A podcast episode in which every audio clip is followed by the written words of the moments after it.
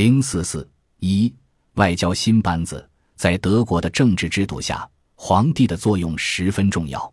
但就在德国的崛起进入关键阶段时，威廉二世这样一位人物站到了德国权力阶梯的最高位置。同时代人和后来的历史学家对威廉二世的评价基本上一致，那就是他喜好炫耀，为人浅薄，急功近利，反复无常。他的叔叔英国国王爱德华七世就称他为历史上最明显的败笔。威廉二世本人十分渴望亲政，但是他极度缺乏全局观，也缺乏持之以恒的精神。除了陆海军事务外，他对于国内外的各种政策只是一种蜻蜓点水式的关心，而且这种关心的主要目的也只是为了炫耀自己。实际上，即使对于陆海军事务，他的热情和干预也是断断续续、反复无常。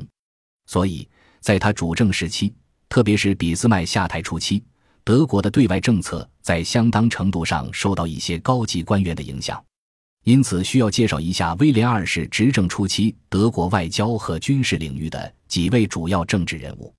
首先是继任帝国宰相职位的列奥·冯·卡普里维。卡普里维生于1831年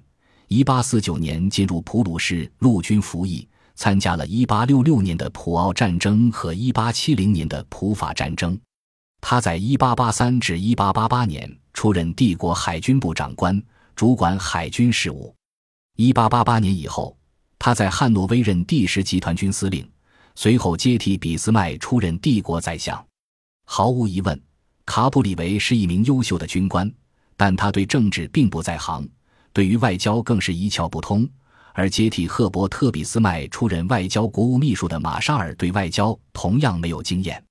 所以在他当宰相期间，外交事务主要依赖德国外交部一位名叫赫尔斯坦因的资深顾问。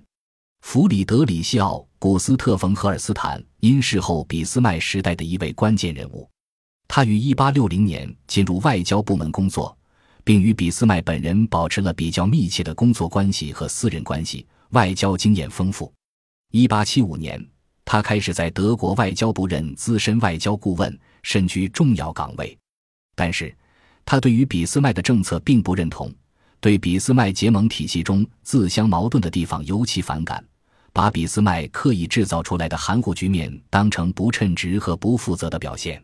特别是他对于俾斯麦极力保持德俄关系感到不理解，认为这与德国其他政策相矛盾。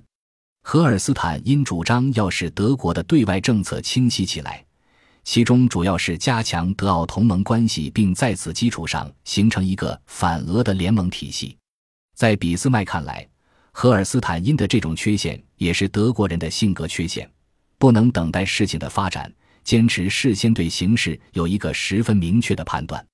除此之外，这种缺陷可能还包括过于要求精确和讲究逻辑。